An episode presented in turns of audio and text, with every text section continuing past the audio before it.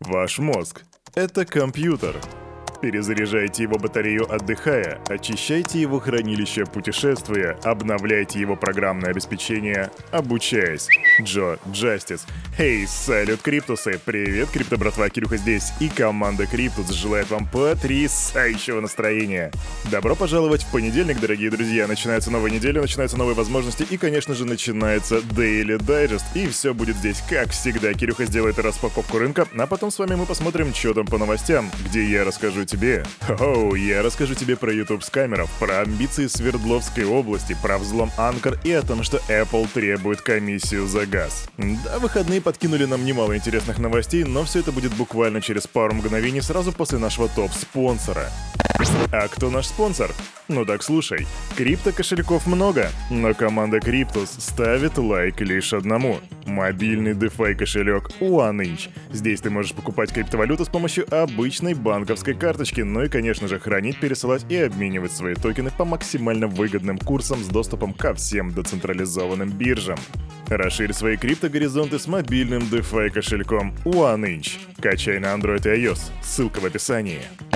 Как я уже много раз говорил, смотреть рынок в понедельник это особый вид удовольствия, потому что я обычно на выходных его не смотрю, не знаю, что там происходит, поэтому быстро на Crypto Bubbles и... Уф. Сегодняшний рынок — это рынок зеленого цвета, рынок без... Э, э, ну, не скажу, что беспрецедентного, как это обычно я говорю, но рост есть, дорогие друзья.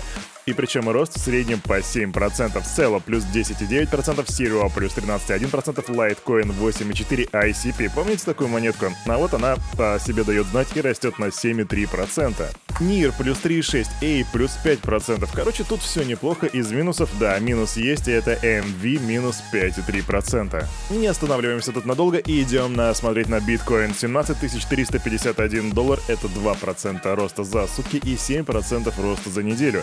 Эфириум 1300 долларов — это 2, 2,9 уже, да, быстренько цифры тут поменялись, 2,9% роста за сутки и 10% за неделю. Какова же капитализация рынка сегодня? Капитализация рынка сегодня 868 миллиардов при доминации биткоина 38,3%. Well, it's not that bad. Вообще, на самом деле, ни разу неплохо, да. Сегодняшний рыночек нас радует. Я люблю, когда понедельник начинается именно вот с таких вот цифр, поэтому давайте переходить к новостям, послушаем, что там случилось за выходные. Погнали! Фу.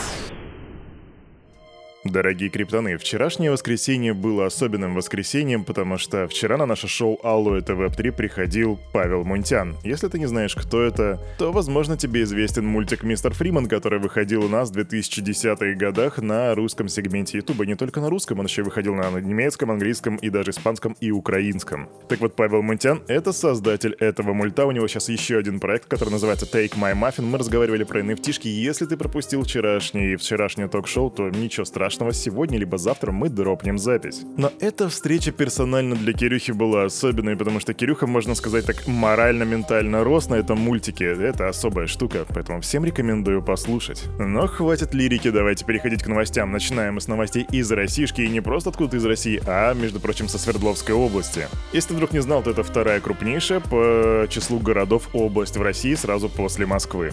Итак, власти Свердловской области провели переговоры о строительстве центров обработки данных, они же известные как ЦОД, с тремя крупнейшими игроками в России. Об этом заявил заместитель губернатора региона Дмитрий Ионин, и по его словам, регион рассматривает возможность размещения ЦОД, в которых в том числе будет предусмотрен угу, майнинг. Свердловская область готова пригласить к себе инвесторов, которые хотят строить центры обработки данных, потому что это очень перспективная тема. У нас в регионе есть избыток электроэнергии в ряде точек, например, на севере. Поэтому потенциально у нас есть несколько площадок под эти проекты, и переговоры мы вели и ведем. Так рассказывает Ионин, и он добавляет, что власти рассматривают только крупных игроков, поскольку сумма вложений в такой проект с учетом строительства и покупки оборудования может составить выше 1 миллиарда рублей. Потенциально крупные игроки заинтересованы, потому что, то есть, ну, главный, безусловно, вопрос вот этот ценный вопрос с электроэнергией, и она достаточно дешевая. Так говорит замгубернатора, и по его словам, при строительстве центра обработки данных инвестор не всегда может заполнить всю его мощность на 100%, поэтому часть мощностей, мощностей можно использовать в том числе для майнинга криптовалют. И тебе напомню, что в России пока с легализацией майнинга все еще как-то дела обстоят достаточно странно, потому что у нас бюрократическая машина все никак не может переварить мысль о том, как же нам легализовать майнинг, как же нам его обобрать-то налогами. Короче, майнинг тоже такая тема, неизвестно, когда она будет облагаться налогом и какие будут дальше тонкости, но тем не менее Свердловская область приглашает к себе инвесторов.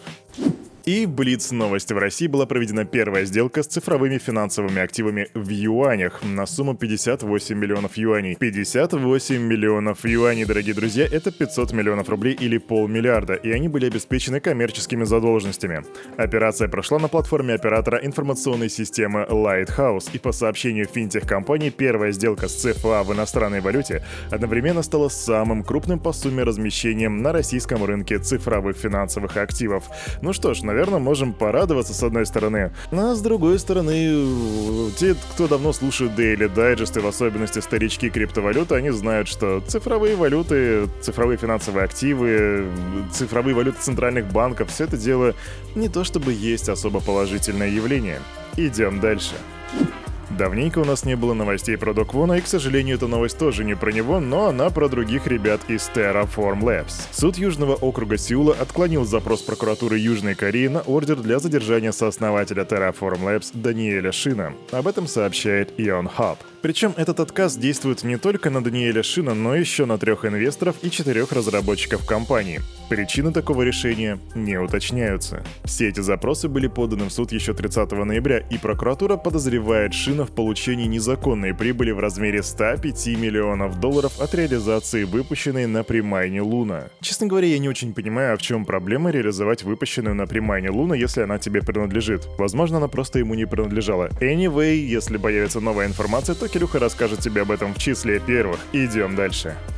А мы тут с вами плавненько приблизились к новости, которая гремела на этих выходных. Криптовалютная биржа Binance приостановила вывод средств из-за взлома криптопротоколов Anchor и Hey. Одним из первых начал паниковать криптожурналист Колин Ву, а потом уже вышел Сизи и дал официальное заявление. Первоначально анализ показал, что закрытый ключ разработчиков был взломан, и хакер обновил смарт-контракт на более вредоносный. Binance приостановила вывод средств несколько часов назад. Также заморожено около 3 миллионов долларов, которые хакер переводил на нашу централизованную биржу. И если тебе любопытен порядок действий, в которых действовал хакер, то вот Кирюх тебе расскажет, как все это произошло. Изначально спекулянт воспользовался взломом Энк Anchor и обменял 10 BNB-шек, всего лишь 10 BNB, на 183 тысячи ABNBC. Затем обменял ABNBC на HBNB, это такой обернутый BNB на протоколе Helio. И вот после этого под залог HBNB он взял 16,4 миллионов Hey, это такой стейблкоин, и продал его за 15 миллионов BUSD. То есть, да, изначально для того, чтобы провести эту махинацию, у него там, эх, ерунда была всего лишь 10 BNB-шек, а теперь он вытаскивает как бы 15 лямов баксов. Ну и, разумеется, тут не обошлось без последствий. Понятно, что бабки увели, но еще интересный факт, что вот этот вот стейблкоин Hey начал потерял свою привязку к доллару и в моменте стоил всего лишь 20 центов. Единственное непонятное, как он додумался перевести часть средств на Binance. Короче, он перевел на Binance 3 миллионов баксов, и Сизи такой взял и заморозил эти бабки. И тут что-то у Кирюхи возникает теория заговора, знаете ли. Один китайский игрок может сказать, вот смотрите, централизованные биржи безопасны. А? Как вам такой поворот? Что думаешь по этому поводу, пиши в комментах. Apple офигела. И вот почему. Биткоин-биржа Coinbase отключила возможность отправки NFT в своем приложении Coinbase Wallet на iOS, после того, как Apple затребовала 30% с комиссии с газа. Да, не со стоимости nft друг мой, а именно с газа. Те самые бабки, которые получает майнер за то, что валидирует или, или майнинг блок, э, да, и, и как бы Apple хочет твоего кармашек заки, за, за, закинуть свои ручки, взять оттуда 30% и сказать «моё». В общем, в команде платформы рассказали, что тех-гигант заблокировал последнюю версию Coinbase Wallet до отключения соответствующей функции. Apple утверждает, что необходимый для оправки NFT газ должен быть оплачен через их систему in-app purchase, и чтобы они могли получить оттуда 30% комиссии. С комиссии, да, это комиссия с комиссии.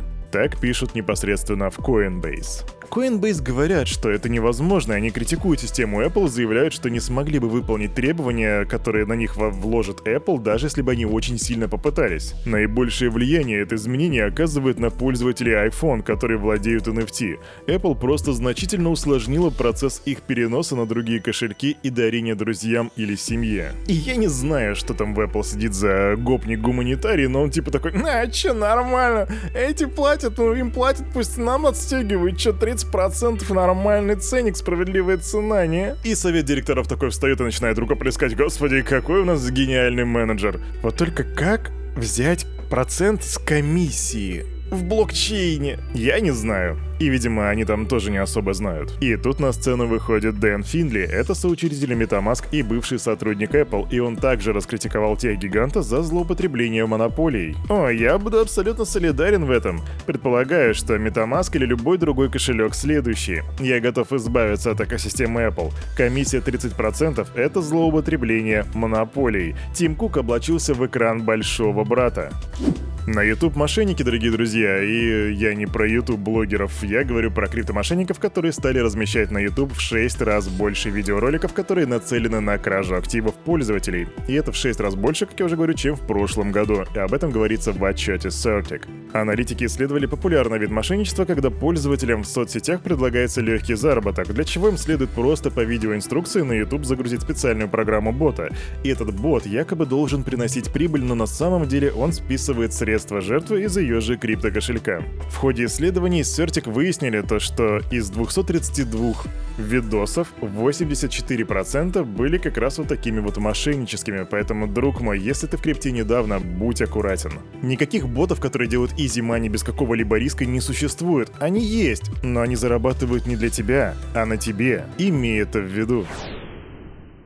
А на этом, на это утро у этого парня за вот этим микрофоном все с вами как всегда был Кирюха и команда Криптус желает вам потрясающего настроения. Ну и конечно же помните, вы ставите лайки, поднимаете Кирюхе настроение, а Кирюха поднимает настроение вам. Также пишите комменты и помните, все, что здесь было сказано, это не финансовый совет, не финансовая рекомендация. Сделайте собственный research, прокачивайте финансовую грамотность. А с вами мы увидимся уже, ми, с вами, с вами мы увидимся уже завтра в 9.00, так что до свидания. Adiós, amigos!